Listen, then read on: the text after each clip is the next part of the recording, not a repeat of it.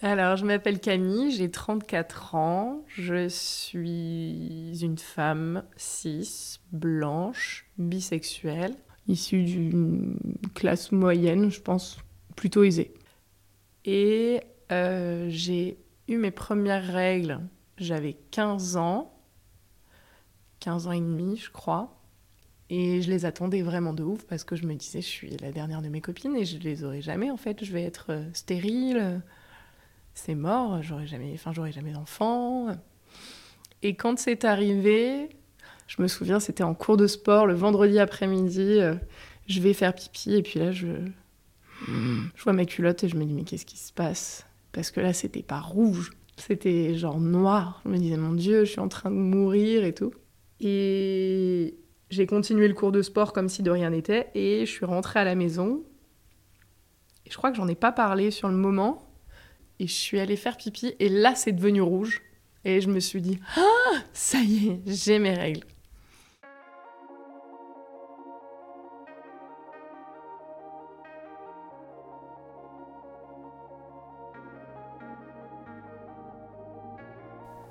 La voix que vous venez d'entendre est celle de Camille.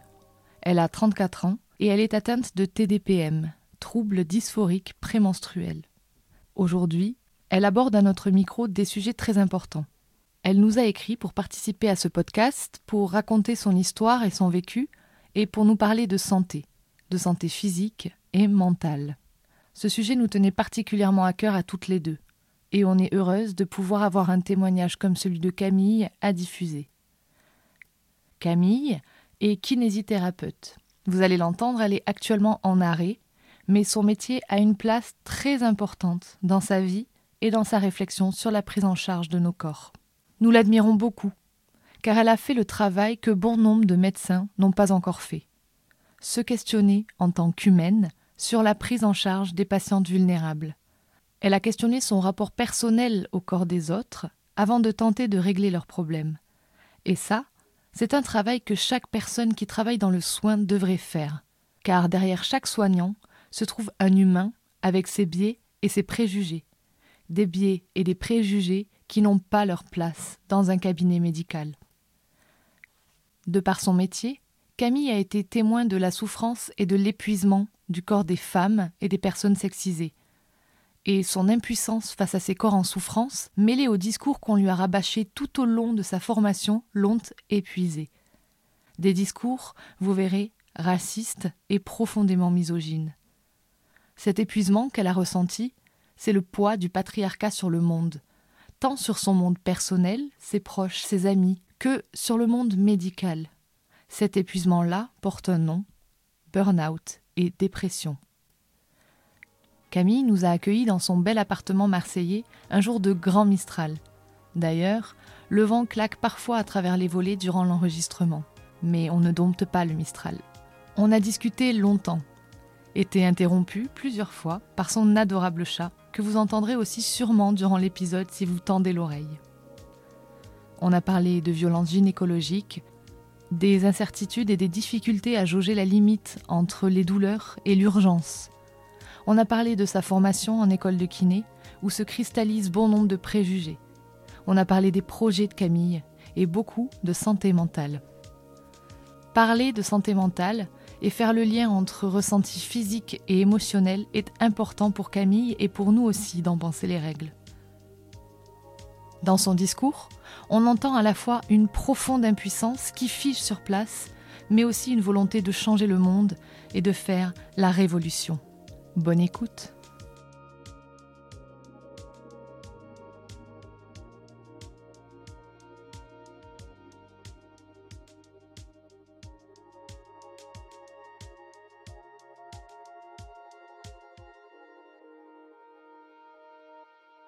J'ai un peu d'endométriose euh, qui serait à vérifier avec une IRM. Mais pour le moment, je suis un peu en mode politique de l'autruche. J'ai pas trop envie de savoir euh, je me dis que moins je cherche, moins je vais trouver. Mais je pense que ça, c'est une des formations professionnelles aussi. Euh, parce que je suis kiné de formation et que je sais que quand on regarde une radio, on peut trouver plein de choses alors que c'est pas forcément symptomatique, quoi. Donc euh, j'ai commencé à avoir des douleurs. J'ai pas trop de souvenirs de douleurs de règles quand j'étais ado. parce que j'ai été très vite sous pilule, parce que j'avais un copain et que je commençais à avoir des rapports, donc sous pilule. Et je n'avais... Ouais, non, j'ai pas eu j'avais pas trop de douleurs. Et c'est arrivé avec euh, l'arrêt de la pilule. C'était euh, assez douloureux et toujours douloureux le premier jour, plié en deux. Ouais, à pas savoir quoi faire pour, euh, pour me soulager. Et puis de toute façon, aucun, aucune gynéco, aucun médecin m'avait trouvé de, m'avait trouvé de. Si, on m'avait dit prendre l'antadis. Et en fait, je pense que je commence à me diagnostiquer, parce qu'évidemment, on s'auto-diagnostique en tant que femme, avec une dysphorie, enfin un SPM euh, dysphorique, c'est de euh, vraiment euh, assez puissant, c'est-à-dire que j'ai eu mes règles le vendredi, je crois, il y a 3-4 jours, et toute la semaine dernière, j'étais au fond du seau, avec des idées noires, etc. Et euh, aucun médecin à l'heure actuelle ne peut, euh, ne sait euh, comment, me, comment diagnostiquer ça. quoi. J'ai entendu parler du TDPM, je crois, il y a quelques années, par une créatrice de contenu féministe qui s'appelle Leslie Grano, qui, qui est à l'origine de SPM Ta Mère, et où elle expliquait vraiment ses downs juste avant les règles, et je me disais, waouh, mais en fait, moi, ça ressemble vachement à ça quand même je m'étais un peu renseignée, puis quand j'en avais parlé avec mon médecin généraliste, finalement, c'était pas un truc qui l'intéressait vraiment trop, ou je pense qu'il connaissait pas du tout. Et la semaine dernière, ma meilleure pote me disait, mais ce serait peut-être ça hein, que t'as, le, le, le trouble dysphorique de, enfin, pendant un SPM, quoi. Donc, euh, à voir.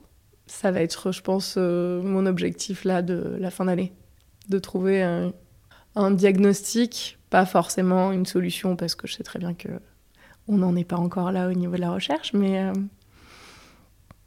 mais on espère.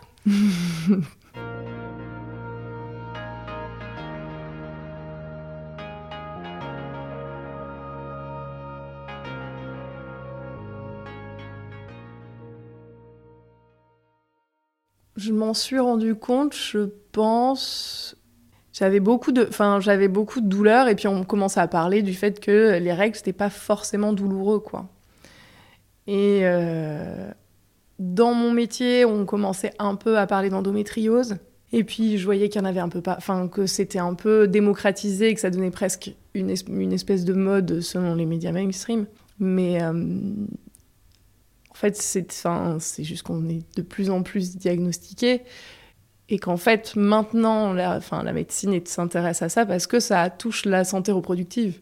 Sinon la, enfin, les pathologies de femmes, euh, c'est pas ce qui intéresse les gens quoi. Donc euh, ouais, je pense que c'est comme ça que je me suis un peu renseignée, puis à force d'en parler avec des copines, je me suis dit bon, bah, enfin pourquoi pas moi en fait. Hein. Enfin je veux dire si euh, il y a une femme sur quatre qui est touchée, je vois pas pourquoi moi je le serais pas donc.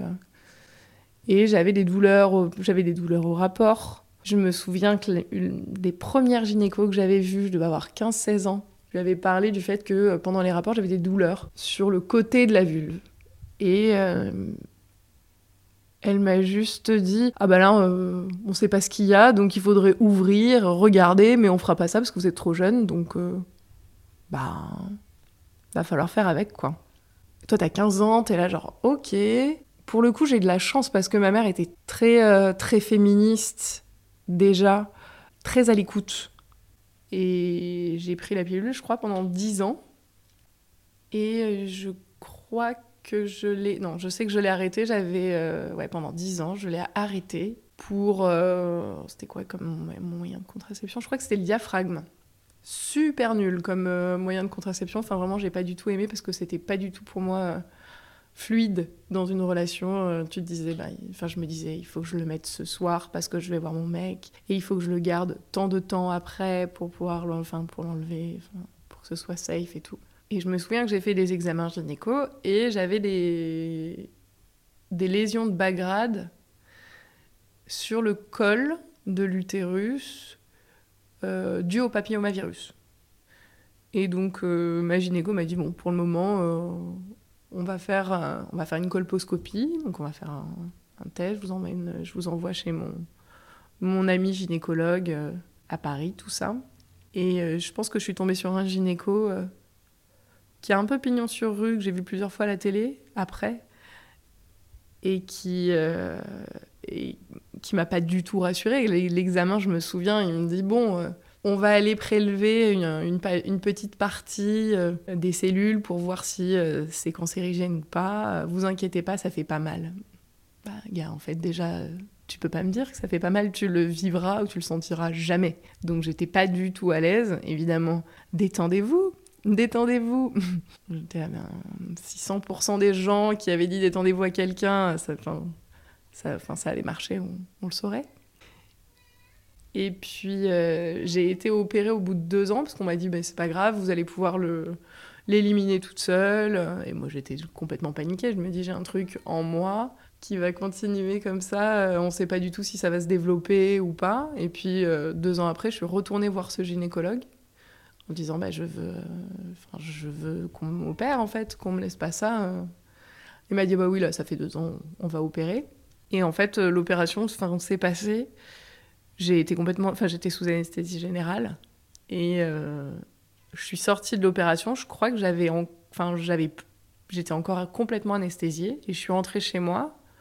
Et je lui avais dit, mais comme je n'ai pas d'arrêt maladie au bout, enfin, il faut que je sois arrêtée au minimum deux semaines pour que je sois remboursée, ben, je vais continuer à aller bosser. Donc le lendemain, je suis allée bosser. Euh, après mon opération, j'étais pliée en deux, j'avais trop mal. Et puis le, le chirurgien m'avait dit, euh, vous m'appelez uniquement en cas d'urgence. Et moi, je savais pas du tout ce que c'était uniquement un cas d'urgence. Donc en fait, pendant un mois, j'ai été en panique. Je savais pas si c'était normal toutes les douleurs que j'avais. J'avais essayé d'en parler à des gens qui en avaient eu. Non, bah non, moi ça n'a pas été douloureux et tout. Et moi, je n'osais pas du tout en parler à mon gynéco parce que il m'avait dit uniquement en cas d'urgence. Et puis comme le feeling n'était pas du tout passé, je me suis dit bah je vais pas le déranger. Mais quand j'ai revu ma gynéco euh, après, je lui ai raconté que bah, ça s'était pas du tout bien passé. Elle me dit Oh, c'est dommage parce que pourtant c'est un super bon ami. Bah oui, ça a un lien forcément. Donc tu peux être un bon ami, mais euh, ne pas faire de violence gynécologique. Ou faire des violences gynécologiques.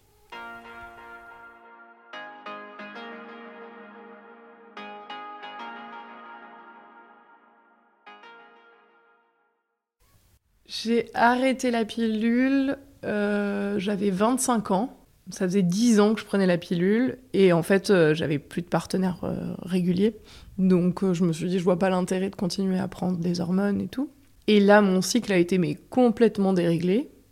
Ça a été assez fou de voir, de voir que j'avais mes règles. C'était très euh, fluctuant euh, dans le enfin j'avais des cycles qui étaient complètement fluctuants quoi. Et je sais pas je, crois que j'ai retrouvé une libido aussi à ce moment-là. Et ouais et, en fait les douleurs je pense ont, ont, dû commencer quelques mois après l'arrêt de la pilule. Mais c'était pas c'était pas si douloureux enfin c'était douloureux vraiment que le premier jour. J'avais pas des règles j'ai pas des règles super abondantes.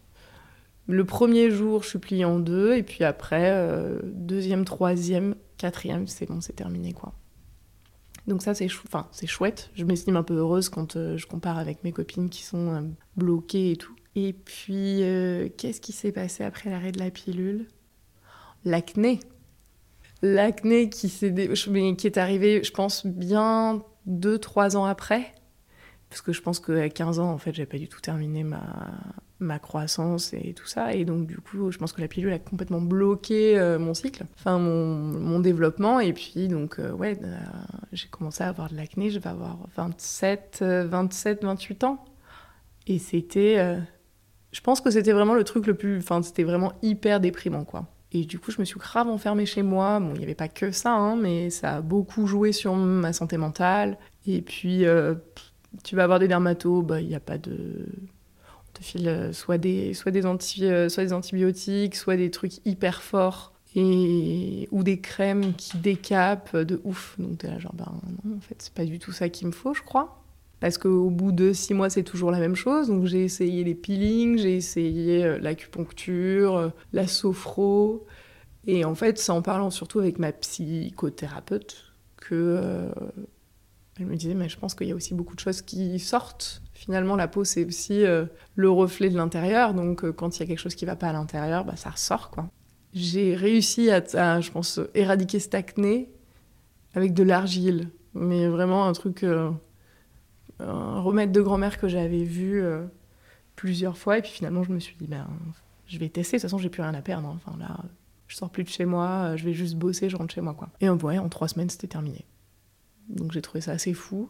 Je me suis vraiment rendu compte que, euh, que mon acné, ouais, que mon acné et que, toute ma santé, euh, toute ma santé dite euh, féminine, enfin sans, sans vouloir exclure qui que ce soit, la Delphité coucou.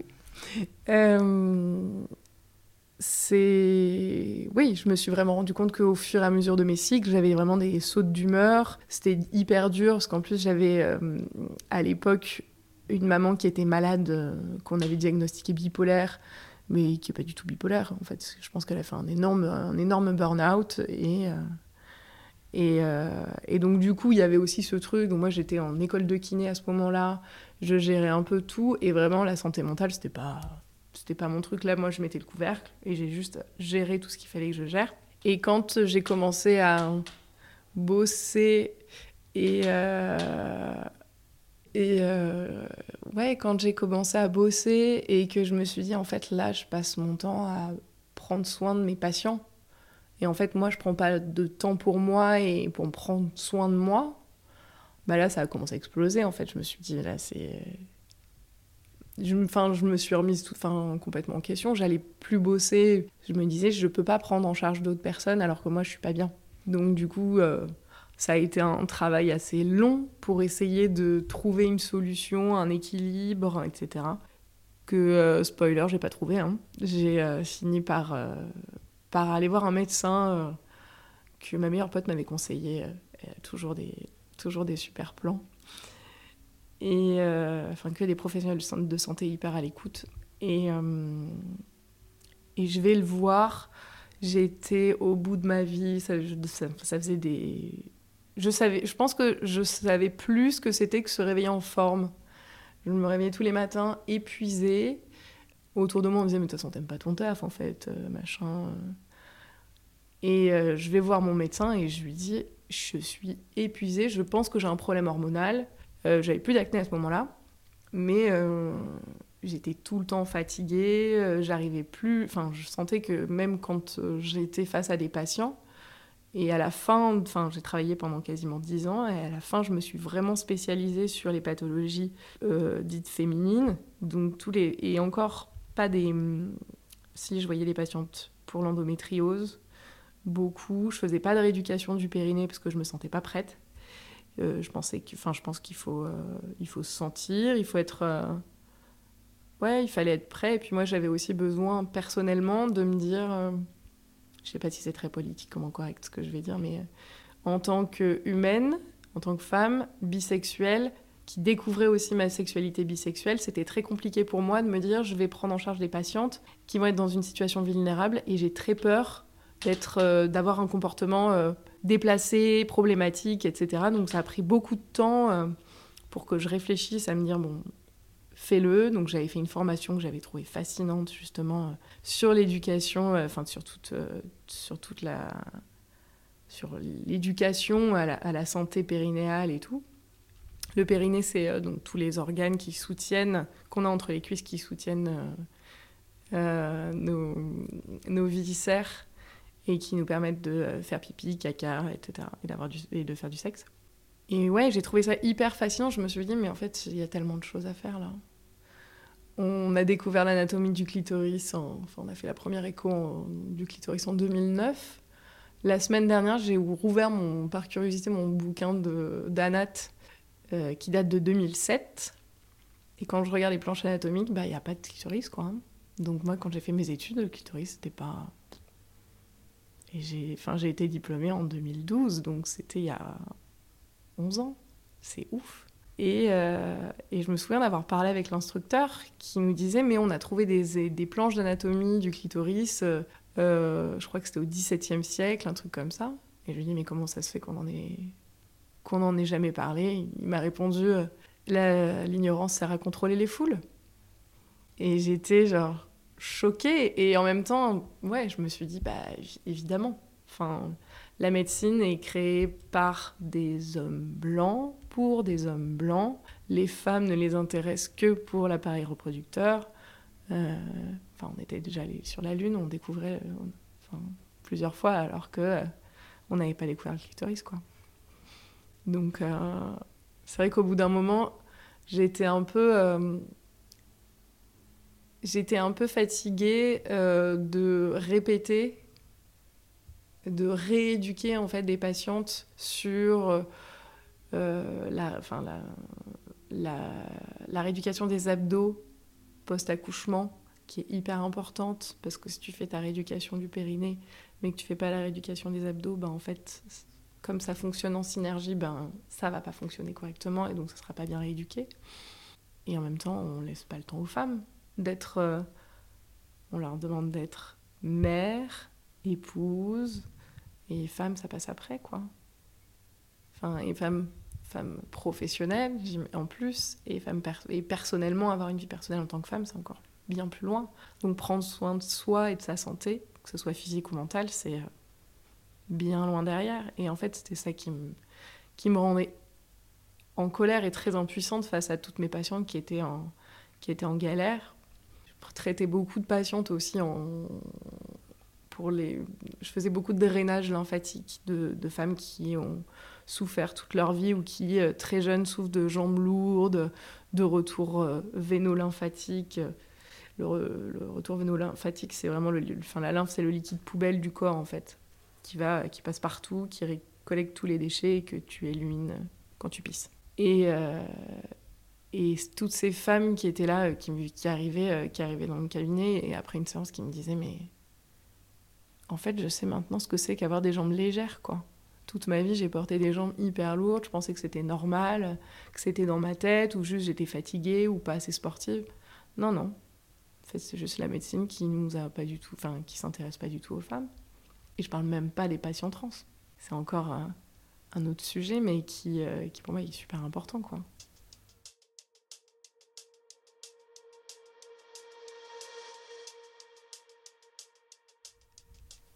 Et puis, à force de prendre en charge euh, beaucoup de patientes et d'être vraiment impuissante, je sentais que bah, j'arrivais plus à être, euh, j'arrivais plus vraiment à être professionnelle. Bon, j'ai toujours eu déjà le syndrome de l'imposteur, ça c'est clair. Et puis, euh, une espèce de syndrome de sauveuse. Et j'ai pas tenu longtemps parce que du coup, quand j'ai fini par aller voir ce médecin généraliste en lui disant Bon, je suis crevée, on fait on fait un bilan hormonal. Il m'a dit non, non, on va pas du tout faire un bilan hormonal, on va surtout faire un, bilan de burn-out. On va voir un peu, donc euh, je vais vous laisser 10 euh, minutes remplir un questionnaire. Je me rappelle, il était vendredi 21h, il me dit bon, je vais me faire un café, vous en voulez un? J'étais genre bah non, ça fait des années que je dors pas, je vais pas me prendre un café à 21h. Et je répondais au questionnaire et je me disais mais en fait, euh, je suis tout au maximum à chaque fois, quoi. Et quand il est revenu, je je vais montrer le résultat. Il m'a dit Ah ouais, non, mais ça, fait un moment que j'avais pas vu un score aussi élevé. Vous êtes carbonisé là. Donc, euh, il m'a arrêté un mois, puis trois mois, et puis là, ça fait deux ans que je suis en arrêt.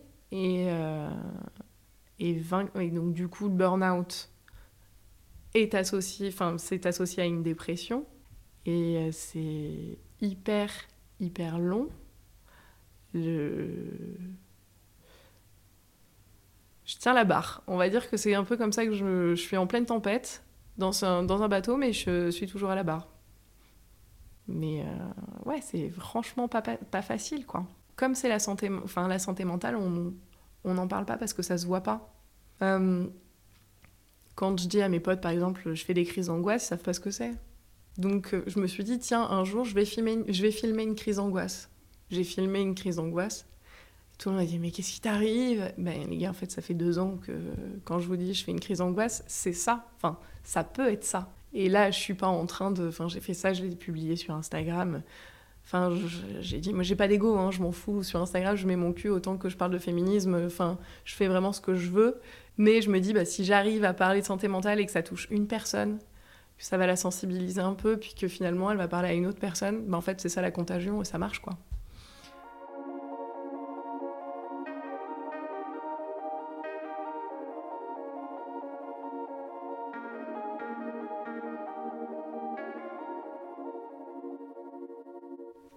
La santé mentale, c'est tellement invisible que euh, même, même dans nos rapports de tous les jours, en fait, on se pose tous la question est-ce que ça va? Personne ne répond à cette question de façon honnête. Et en vrai, personne n'écoute la réponse. Donc, euh, moi, je crois que je suis. Enfin, je sais pas si. Euh, je sais pas si je suis trop authentique, mais moi, quand on me pose la question ça va, je réponds pas oui si ça va, ça va pas, en fait. Et généralement, ça prend un peu de cours les gens. Mais je leur dis, ben non, mais tu me demandes comment ça va. Ben non, ça va pas ouf. Et ça gêne en fait. Je sens que les gens savent pas trop comment réagir, etc. Et je leur dis, mais vous inquiétez pas, moi je vois une psy depuis longtemps. Euh, et le fait de d'être up and down, c'est ok en fait, c'est la vie. Euh, alors vous les hommes, je pense que vous êtes euh, surtout sur une petite fréquence, ça doit pas bouger beaucoup selon votre cycle. Alors que nous, les femmes, ça, on n'a pas des sautes d'humeur, mais on a vraiment des, des, humeurs assez cycliques, et ce qui est vraiment enfin, relié à notre cycle, quoi.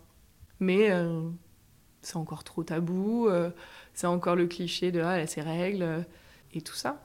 Et quand, ouais, quand j'ai, j'ai été arrêtée pour mon burn-out et ma dépression, mon entourage comprenait pas du tout. Je me souviens d'une soirée où j'étais chez des potes, et euh, je leur dis bon, j'ai vu mon vu mon médecin aujourd'hui, il m'a arrêté pour un mois de plus. J'ai un pote qui me dit euh, en fait, il faut que tu lui dises que t'es fatigué quoi, et il t'arrête. Ah bah... bah non, c'est pas ça en fait. Mais bon, si tu veux. Et en fait, je pense que ouais, les gens sont très euh, sont très fermés. Et je l'ai même remarqué moi quand j'étais plus jeune avec ma mère qui avait du coup des problèmes de santé mentale. C'était terrible de voir son corps, son visage, bien qu'il était un peu marqué, mais euh, il n'y avait rien qui transparaissait, quoi. Et tu te dis, mais non. Et je pense que le plus, euh, particulier pour, euh, l'entourage, c'est de voir que bah, je peux avoir une discussion tout à fait normale avec des gens, euh, passer euh, genre deux heures à marrer, à rire avec plein de potes et tout, à faire des blagues hyper, hyper cyniques, etc. Mais en fait, le matin, je me suis réveillée, j'étais en crise de larmes pendant deux heures, quoi. Et euh, ça peut être ça, bah, ça peut être ça tous les jours, ou, ou même des jours où je me dis, man, je vais rester sur mon canapé et je vais attendre que la révolution arrive.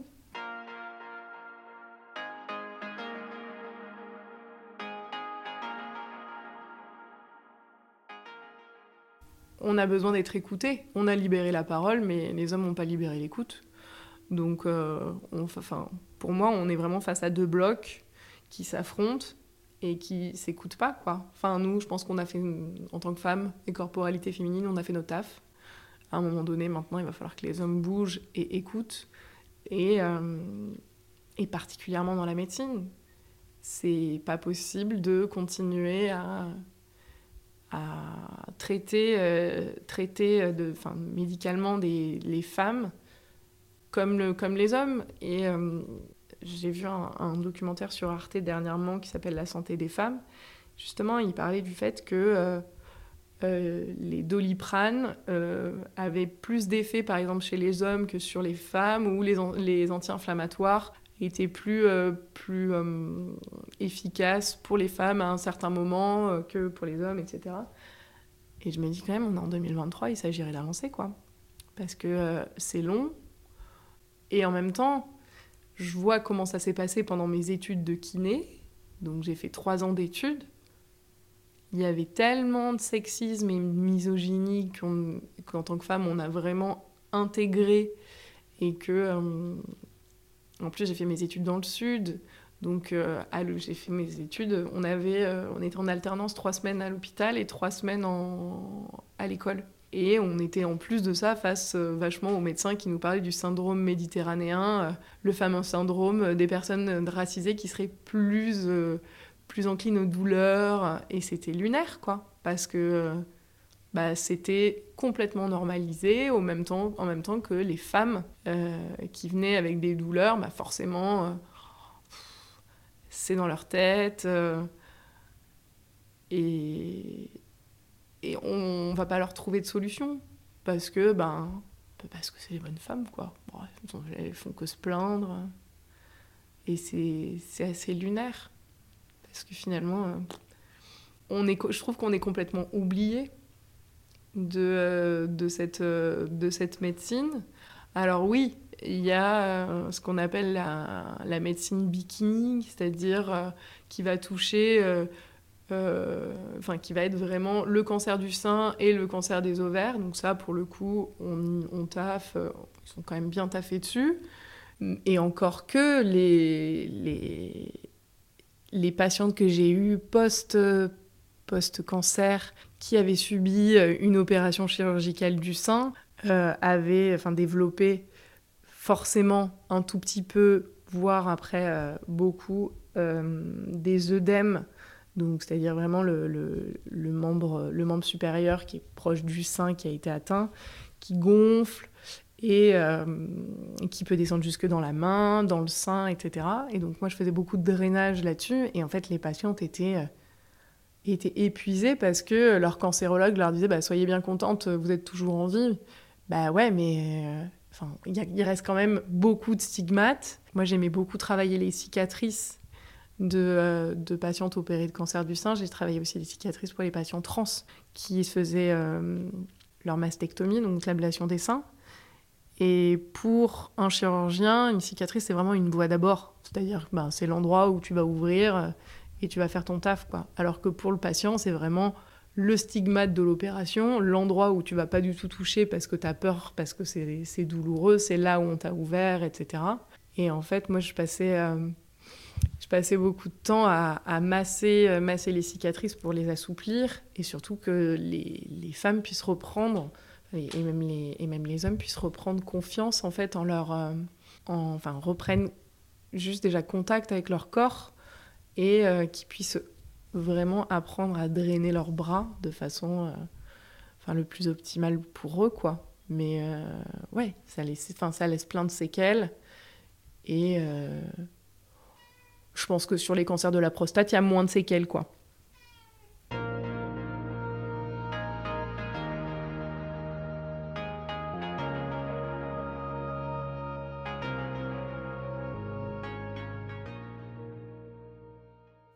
Je pense que ça, ça, ça c'est euh, le, j'ai fait très très vite le lien entre la santé mentale et la santé physique parce que quand j'ai commencé à travailler, euh, il y avait plein de choses que je voulais déjà pas faire et euh, je me suis spécialisée dans tout ce qui était rééducation de la mâchoire et de la face.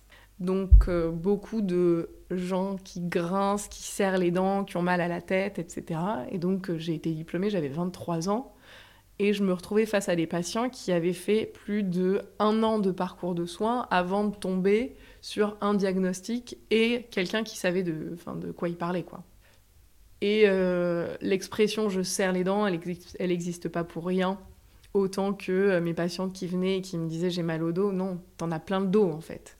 Et tout ça, toutes ces expressions-là, en fait, même l'expression je me chie dessus, c'est vraiment, euh, ben, c'est ton esprit, enfin ton, ton mental qui t'envoie des signaux corporels pour te dire là il y a un truc et il faut qu'on en parle, enfin il faut que tu fasses un tour là-dessus, il faut que tu t'intéresses à tout ça. Et je trouve que c'est complètement fou parce qu'on a complètement segmenté euh, toute la médecine, la kiné aussi. Maintenant, on a un kiné spécialiste de la main, un kiné spécialiste de l'épaule, du genou, machin. Bah oui, mais en fait, euh, si tu travailles par exemple que ta main, mais qu'en fait ça te prend au niveau du coude, bah en fait ça va aussi te prendre au niveau de l'épaule. Et pareil pour toutes les douleurs qui vont être euh, au niveau de l'endométriose, tu vas avoir des douleurs ligamentaires au niveau du bassin qui vont avoir une, répercussion soit sur tous les muscles qui sont autour du bassin, donc soit les muscles du périnée, soit les muscles des cuisses soit euh, ta colonne vertébrale, tes viscères, et toutes ces douleurs-là, en fait, elles existent, c'est ton corps qui en parle, et c'est... Enfin, tout ça, c'est... Tout, enfin, tout est lié, en fait, on peut pas segmenter les choses, on, s'est vraiment dit, bon, il y a tellement de choses à comprendre qu'effectivement, il faudrait peut-être un peu segmenter, mais en fait, tout, tout est lié.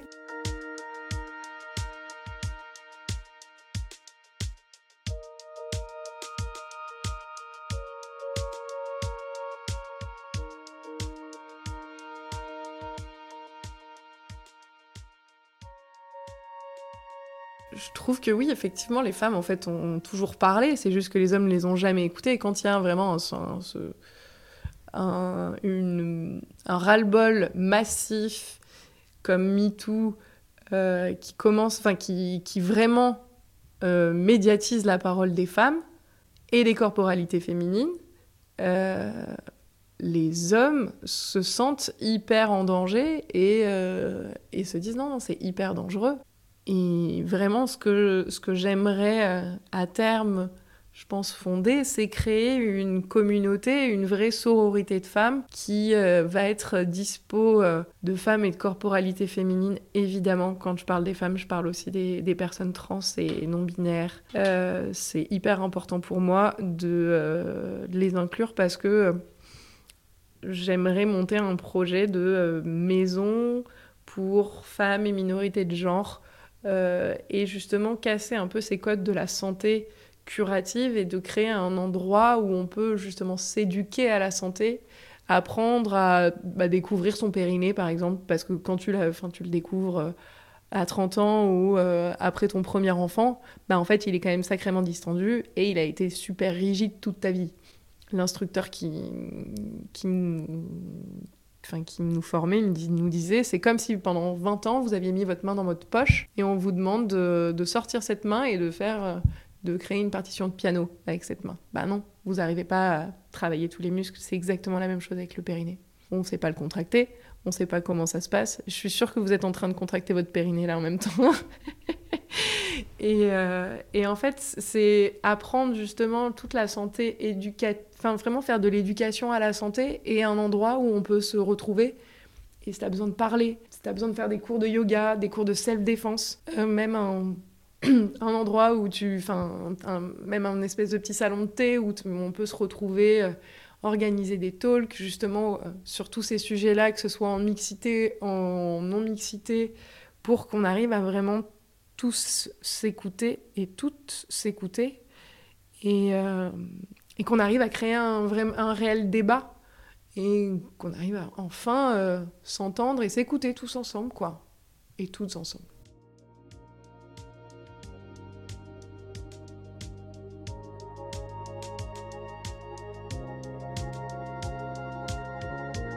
Merci infiniment à Camille de nous avoir livré son témoignage si important. Penser les règles est un podcast de Swazik et Lola sur une musique originale d'Arnaud Densler. Merci pour votre écoute et à bientôt.